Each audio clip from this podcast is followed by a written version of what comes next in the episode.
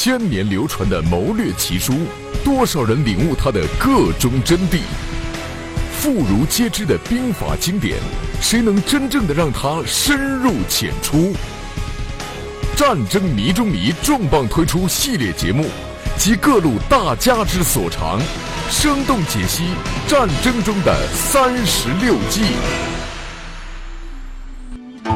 金玉谈公策，借以擒劫贼；鱼蛇海间笑，养虎逃三阁。树暗走痴故，俯空苦远客。乌梁有美诗，鸡卫连伐国。这是三十六计的记名诗，记下了这首诗，就能记住三十六计。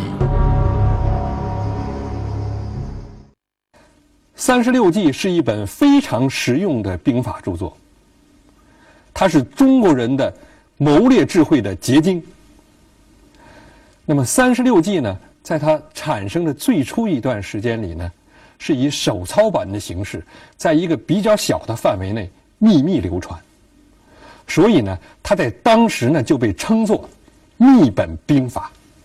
任力，军事科学院研究员，中国孙子兵法研究会副会长兼秘书长，从事中国历代军事思想、军事史研究二十余年。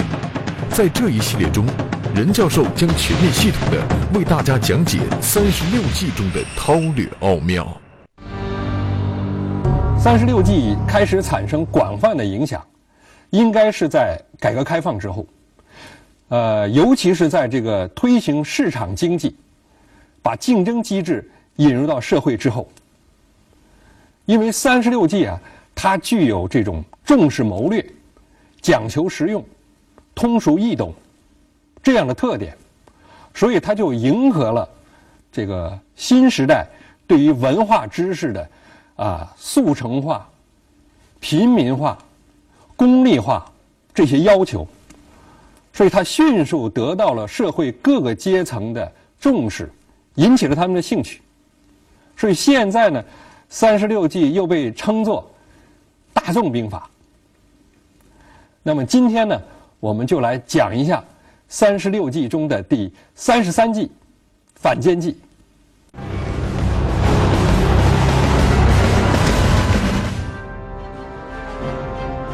反间一词最早见于《孙子兵法·用剑篇》。孙子在《用剑篇》中提出五种使用间谍的方法，称之为五剑，其中之一就是反间。反间者，因其敌剑而用之。孙子所说的反间，就是收买、利用敌方的间谍为我方服务。另据《史记·乐毅列传》记载，燕赵王手下大将乐毅率兵进攻齐国，攻下齐国七十多座城池，齐国只剩下两个城还在坚守。这时，燕赵王去世，燕惠王即位，而燕惠王在当太子时就与乐毅关系不好。齐国人乘机实施反间计，散布流言说乐毅之所以不立即攻打齐国仅剩的两座城，是因为他想拥兵自重，在齐地称王，不想返回燕国。这些流言引起了燕惠王对乐毅的怀疑，他临阵换将，用齐杰替换乐毅为将。乐毅受冤，跑到赵国避难。结果，齐国人田丹用火牛阵打破齐杰率领的燕军，收复了被燕国夺占的七十多座城池。这个故事中说到的反间，意为离间对手的内部关系，与孙子所说的反间意思有所不同。疑中生疑，彼之自内，不自失也。这是反间计的结语。呃，我们来分析一下。此句中“疑”指疑问、怀疑，“彼之自内，不自失也”，出自《周易》的比卦，意思是内部和谐就不会有损失。这段结语可以理解为，在敌人的疑问之中，再增加新的疑问。如果敌人内部和谐，我方就没有可乘之机，所以必须采用反间之计，来对他实施分化瓦解。那么反间计呢，有两种用法。第一种用法就是策反和利用敌方的间谍，为我方搜集情报、传递假情报。第二种用法呢，就是离间对方的内部关系。当然，这两种用法也可以合二为一，就是策反敌方的间谍，用来离间敌方。那么反间计的特征呢，主要体现在以下几个方面：第一，使用间谍，这里主要是指策反和利用敌方的间谍。第二，利用矛盾。无论是策反对方的间谍，还是离间对方的内部关系，我们都要充分的利用对方已经有的矛盾和冲突。第三，以假乱真，使对手在不知不觉之中落入我方的圈套。那么前面呢，我们对于反间计的几个特征做了概括。为了让观众朋友们更好的了解和认识这些特征，我们还准备了几个战例来印证这些特征。那么下面呢，我们就来看一个精彩的战例。第二次世界大战中，德军在荷兰实施的北极行动计划，就是成功的使用了反间计。从而使英国情报机构呢，呃，犯了一个次最大的，也是最具悲剧性的错误，使荷兰的反纳粹地下组织呢遭到了重大损失。王仲春，国防大学教授，中央国家机关宣教团外交军事组副组长。今天，王教授将为我们讲述第二次世界大战中德军在荷兰成功使用反间计实施北极行动计划的故事。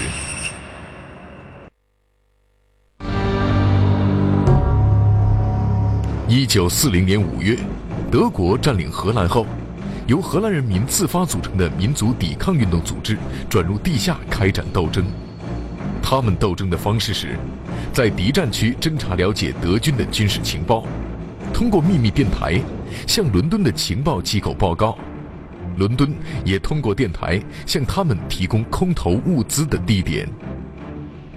驻荷兰的德国间谍机构一直想。破获荷兰的地下组织，并希望能够抓获正在发报的荷兰特工人员，并利用这些电台呢为他们服务。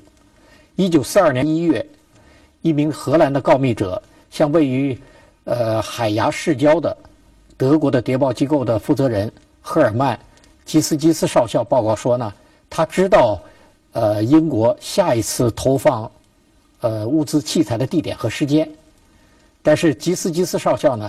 根本不相信这个告密者说的话，并嘲笑他：“你不应该跑到我这儿来，你应该到北极去。”但是几天之后呢，德国的无线电接收台呢发现，在荷兰首都附近呢又多了一个新的地下电台。这个新的电台很可能就和前几天那个告密者所提供的消息有关。因此呢，呃，吉斯吉斯少校呢决定就实施一次行动。这个行动就是搜捕并利用。抓获的这个荷兰电台为他们服务，并呢用了自己前几天开玩笑的那句话，把这次搜捕行动呢命名为“北极行动”。这一年的三月六号，德国间谍机构呢利用无线电测向仪定位，将在海牙市法伦海特大街正在发报的荷兰抵抗人士，呃，劳尔斯呢抓捕。德国人对劳尔斯呢进行了严刑拷打，迫使他交交代了。呃，通报用的密电码。不久呢，吉斯基斯少校呢就逼迫劳威尔斯呢向英国特别行动署呢呃发报，约请对方呢在指定的时间和地点呢呃发来更多的补给品。那么劳威尔斯呢在发报的时候受到了德国人的严密监控，但是即使这样，他还是千方百计、想方设法在这个发去的电报中呢呃隐藏了。告警的暗码。按秘密电台通讯规定，报务员在派发电报时，应每隔十六个字母人为的发错一个电码，以此作为识别真假电报的安全校正码。如果报文中没有这种安全校正码，伦敦方面即可断定这份电报是伪造的，或者说这名特工已落入敌手。这一点，劳威尔斯瞒住了德国人，但不幸的是，伦敦方面由于检查不严，没有仔细辨析电文，居然在两天之后又回电通知了下一次空投计划。这一次，按照约定的时间和地点空投的五箱物资器材，全被德国人截获，同时还证明伦敦对劳威尔斯的处境没有产生怀疑。北极行动计划成功的迈出了第一步。为了使呃英国方面不至于怀疑呢，他们甚至在鹿特丹港呢炸沉了一艘驳船，并把这些呢作为荷兰地下组织的一些活动成果。向伦敦方面报告，使得伦敦方面呢更加深信不疑。那么后来，在一九四二年呢，有一个英国的情报人员从荷兰逃出来了，他千方百计的逃回了英国，并向有关方面呢报告了相关的情况。但是呢，他的报告并没有引起这个有关当局的重视。就这样，北极行动瞒着英国人持续了两年之久，在这期间。德国反间谍机构一直与伦敦特别行动署荷兰科保持着联系。德国人截获了伦敦方面的九十五次空投，既有三万磅炸药、两千枚手榴弹、三千支步枪、五千支手枪、五十万发子弹、七十五部电台和五十万荷兰盾。如此巨大的物资和经济损失，在艰苦的战争中是非常可惜的。但更可惜的是。误中反间计圈套而牺牲的特工人员，据估计，空投到荷兰的五十二名特工人员有四十七名被抓获，整个荷兰地下组织有一千两百人被杀害。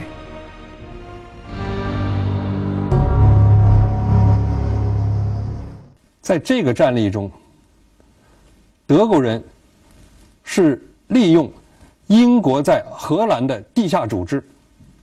来搜集英方的重要情报，所以它符合反间计的第一种用法。那么，我们就把这个事例中的具体内容和我们前面概括的几个特征来对应一下：一、使用间谍。德国北极计划首先设法控制了为英国服务的荷兰情报人员和地下组织，然后通过他们。来获取英国的重要情报。这些被德国控制的荷兰人，就成为德国的间谍。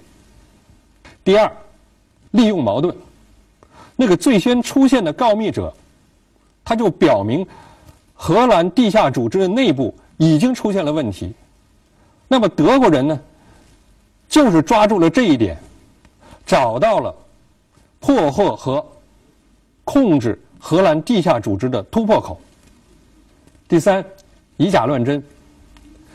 德国人在实施北极计划的过程中，通过已被控制的荷兰地下组织，向英国人传递了大量的虚假信息，以误导对手。另外呢，这个德国的吉斯少校还下令炸毁了。在荷兰鹿特丹港的一艘驳船，并将这一行动啊作为荷兰地下组织的一个成果来汇报给伦敦，以骗取信任。那么英国人呢，对于德国方面的这一系列的动作，全都信以为真，所以呢。就被一步一步的引入到圈套之中，付出了惨痛的代价。那么，除了我们刚才看到的这个战例以外，还有哪些战例也符合反间计的特征呢？我们继续往下看。一九二九年春，蒋介石在蒋桂战争当中巧妙地利用了桂系内部的矛盾，采用了反间计，最后战胜了桂系。张明金，军事科学院研究员，军事科学院军事历史杂志总编，军事专家。今天，张教授将为我们讲述蒋介石在蒋桂战争中巧妙利用反间计，分化瓦解桂系内部的故事。一九二九年三月，在蒋介石的操控下，国民党第三次全国代表大会在南京召开。打着削藩的旗号，公开指责桂系拥兵自重、割据地方，不服从中央指挥，决定处分桂系势力派代表人物李宗仁、白崇禧等人，并组成讨伐桂系的护党救国军，由此引发了蒋桂战争。蒋介石倒桂的第一个反间计就是立堂倒白。在第二次北伐战争当中，白崇禧担任国民革命军第五路军的总指挥，他所指挥的部队主要是唐生智的项军改编的。在作战当中，他让项军打头阵做先锋，引起了项军的不满。蒋介石就抓住了这个矛盾，派出了他的幕僚刘文岛。刘文岛这个人和唐生智关系是很好的。刘文岛到了上海之后，就找到了唐生智。极力劝说，希望唐生智重新出山，把这个项军呢拉出来，并许诺，如果你到到了这个白崇禧的部队，把这支部队拿出来，从桂系当中分离出来，归顺到南京政府，那么南京政府马上就任命你为国民革命军第五路军的总指挥，并且承诺这支部队以后的所有开支由南京国民政府负责。这对唐生智来讲是一个非常诱惑的条件，他马上就答应了。随着蒋桂矛盾的发展，蒋介石为打通唐生智重返旧部的道路，又在北平、天津、唐山地区广泛传播唐生智将要复职的消息。唐生智的旧部闻讯后，立即发生兵变，并把“倒白迎唐”的标语都贴到了往来于北平、天津的火车车厢上。白崇禧看到在乱营之中已经难以立足，为了安全起见。便化妆由塘沽搭乘日轮逃走。三月二十一日，唐生智在北平设立总指挥部，宣布就职。至此，蒋介石利用反间计，启用唐生智驱逐白崇禧，不动一兵一卒，就把远在河北的十万桂军改编为拥蒋军。蒋介石立唐倒白的第一步计划完全实现了。蒋介石。离间桂系的第二个反间计就是拆散桂粤联盟，右仆李济深。李济深呢是广西梧州人，当时他是主政广东，就是我们说现在的一把手，是吧？但是呢，他和桂系啊有着很好的呃联盟关系。他在主政广东期间，主张两广实行独立，这当然引起了蒋介石的不满。所以说，蒋介石啊也想除掉他。他就首先从离间粤系开始，逐步拆散桂粤联盟。他就挑唆纯桂系的将领陈明书、陈济棠等人，极力排挤和反对客家人李济深在广东的领导权。一九二九年三月上旬，驻湖南的桂粤两派军队发生湘岸矛盾后，蒋介石借机便请李济深北上调停湘岸。三月十二日，李济深一到上海，便被蒋介石派人关押起来。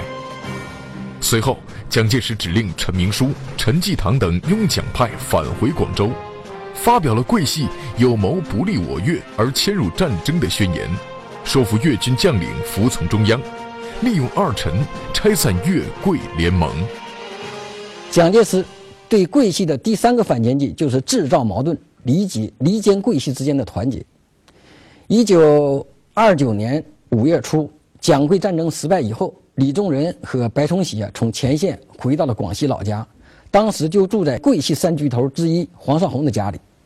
当时黄绍竑啊，呃，考虑到李宗仁和白崇禧的安全，就劝说他们从桂系的长远大计考虑，希望你们俩赶紧就是到海外躲一躲，以免遭到蒋介石的暗算。但是李宗仁和白崇禧不同意。说我们还要坚持把这个反蒋战争啊进行到底。所以说几天之后，他们在一起正在商量如何进行下一步反蒋战争的时候，广东的政府就是呃陈林书转来了一封电报，是南京政府的电报。电报的中心意思就是说，南京政府方面已经同意了黄绍竑的建议，把李宗仁和白崇禧押送南京，广西的政务和军队的等这些工作交给黄绍竑全权办理。黄绍竑看到这封电报之后，气得大骂：“我什么时候提过这样的建议？这不是在离间我们吗？”但是这个密电呢？确实也引起了李宗仁和呃白崇禧的警觉，因为他们俩想起来刚一到黄绍竑的家里，黄绍竑就极力劝说他们，为从桂系的长远大计考虑，你们赶紧到海外躲一躲。所以说，他们心里啊就对黄绍竑啊产生了怀疑，并由此种下了黄李白之间互不信任的种子。随后，李宗仁以筹集反蒋基金为名去了香港。白崇禧、黄绍竑留守广西境内，由于在反蒋作战攻与守的战略问题上未能达成共识，相互之间缺乏信任和配合，导致了后来进攻广东作战的失败。白黄二人也在兵败后由广西龙州逃亡越南。蒋介石离间桂系的计划在一步步的推进中，最终大获成功。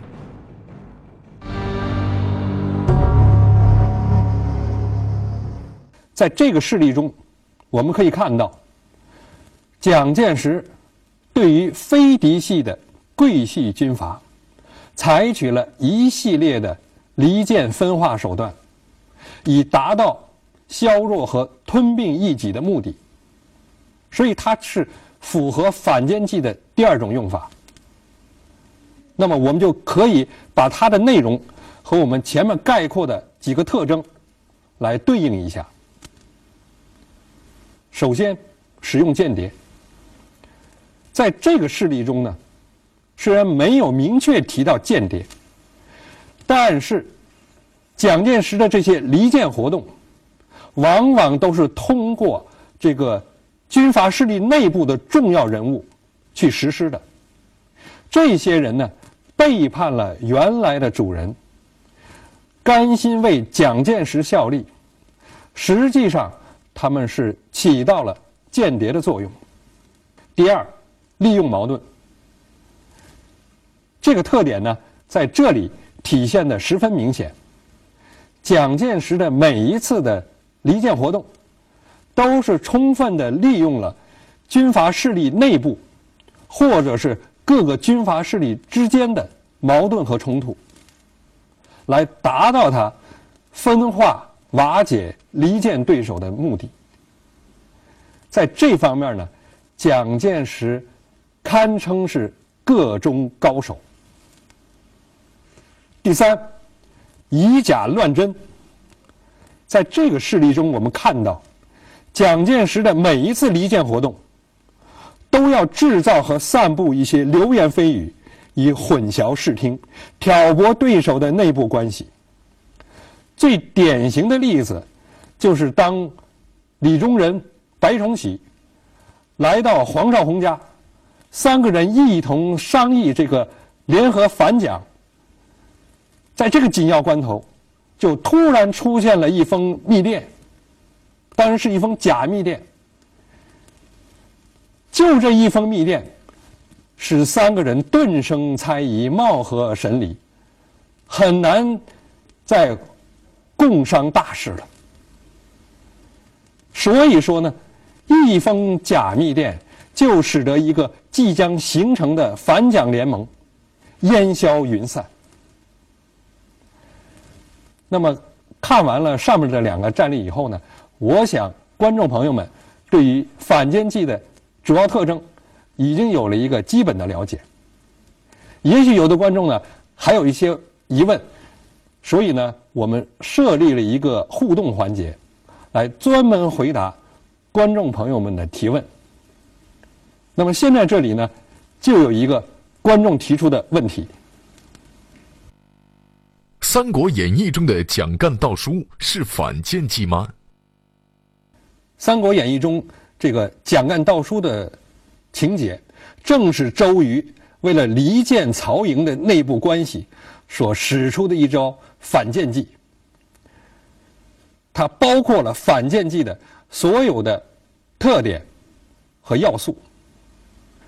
蒋干到江东去，本来是肩负着侦察东吴情况和伺机这个策反周瑜的这样的一个使命去的，所以呢，他是一个曹军的间谍。那么周瑜呢，识破了他的心思，所以就将计就计，让他盗书，把虚假的情报传递到曹操那里。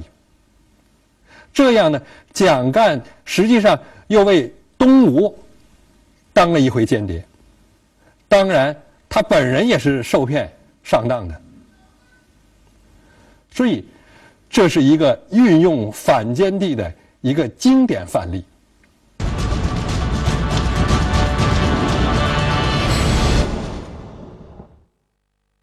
概括来说，反间计的特点就是收买和策反对方的间谍，为我所用。那么历史上呢，使用反间计的例子很多。最后，让我们再来看一看。有哪些精彩的战例也使用过反间计？二十世纪初的日俄战争中，日方利用俄国的间谍网向俄军传递虚假信息，使俄方上当受骗，吃了大亏。在战争爆发后的一九零四年，一支俄国舰队从波罗的海起航，经地中海驶向远东，执行打击日本海军的使命。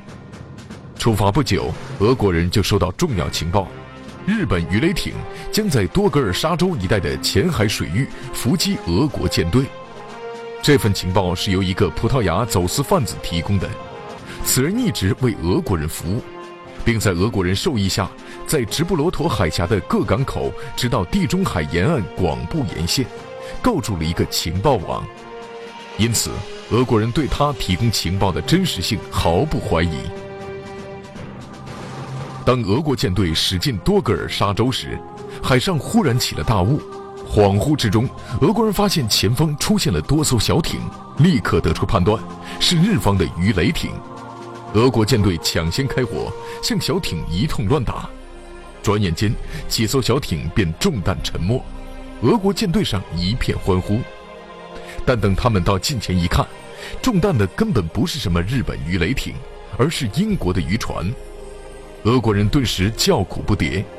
原来，当时俄国与英国的关系本来就十分紧张，此举无疑是火上浇油。事后，英国政府严正要求俄方作出解释，并提出赔款要求。俄国人亏，只好付给英国六万五千英镑的赔偿费，才算了事。日本人利用俄国人自己的间谍网来误导对手，给俄国人制造了大麻烦。这是一招令人称绝的反间计。